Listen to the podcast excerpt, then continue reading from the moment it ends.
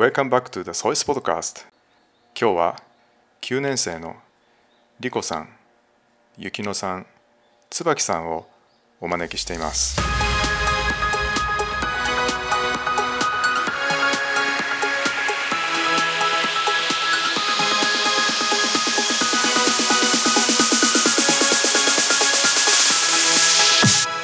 9年の桜井理子です。こんにちは、9年の加藤ゆきのです。こんにちは9年の小林椿です。私たちは制服が欲しいと思っていて、えーこの場を借りてお話をさせていただきたいと思います。まず制服を着たい理由とメリットについてお話をします。学生のうちに一度は着てみたい。服を選ぶ時間が短くなって楽になります。制服を着ると勉強に対してのオンオフがはっきりできます。今まで制服を着たことがなかった子でも制服があるとワクワクする。服にたくさんのお金をかけなくてもよくなる。制服反対運動が高まる中制服があっても個性の主張としてできる。親の意見として各家庭の洗濯物が減る。ということで制服の次はデメリットについてお話しします。制服一着だけになってしまう。おしゃれをしたい人もたくさんいる。不思議ウィークの制服デーの楽しみがなくなってしまう。この学校の校風が少しなくなってしまう。ということがあったのでデメリットの解決策について考えました。まず制服を着たくなく私服がいい人は買わなくてもいいという制度にします。そして一部制服にするなど制服のコーディネートを変えるとファッションを楽しむことができる不思議ウィークの制服のテーマは違うのに変えたり1回のために制服を買うのはもったいないという人でも普段から着れる制服になれば参加できてみんなが楽しめる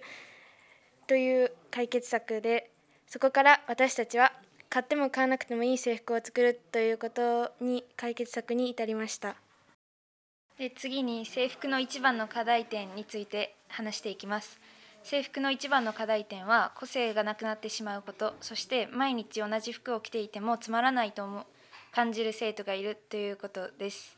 そのことから個人の尊重と LGBTQ+ について考えています。この学校にはいろいろな国からの帰国子女やさまざまな考え方の生徒がいることから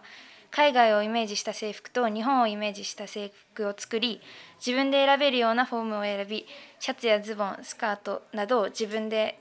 自由に選択できるフォームを作りたいと思っています。2種類の制服を作ることから組み合わせを考えることも自分でできてメリットだと考えています。そして制服を着たくないという自由もありますが着たい自由もあるということを尊重してもらいたいです。そして制服を実際に作った学校の事例を挙げたいと思います。その学校は同志社公立中学校高等学校という学校でこの学校では元から制服がなく私服だったけれど生徒会が制服を着たいということで標準服という名前の服が作られました。この標準服は入学式など少しかしこまった時に便利だなと思う生徒が多いらしいです。そして制服を作るにあたり実現が可能であれば先ほども言ったんですが日本風と海外風の制服の2パターンを作りたいと思っています。今ソイスパーカーが売られているように欲しい人が欲しい色枚数を選んで買うように制服も欲しい人が欲しいデザインを変えるようにして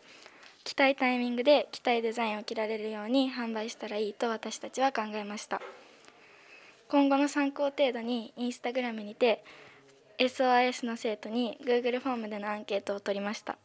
その結果制服を欲しいと思ったことがある人は約80%着ても着なくてもいい制服が賛成な人は約96%とほとんどの人が賛成と答えています。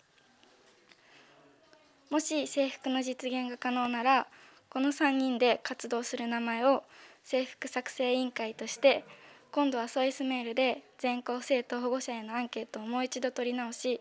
割合を具体化します。また反対派の意見も取り入れマイノリティな生徒が出ないように心がけます。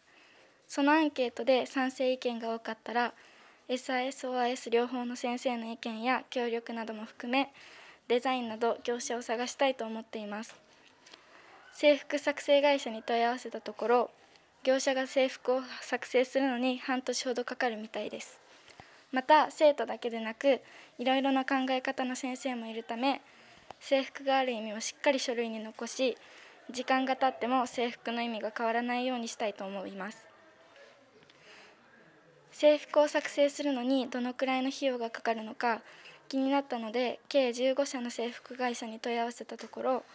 5社では企画料がかからないことが分かりました。企画とは制服を工場で量産するまでの値段がかからないということです。会社によってデザインのみのところもありますが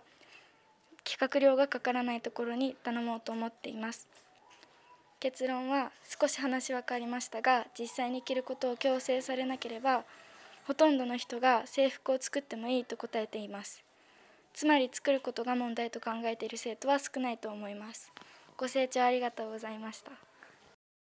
この調査とかそのアイデアが出てきて細かくいろいろ調べて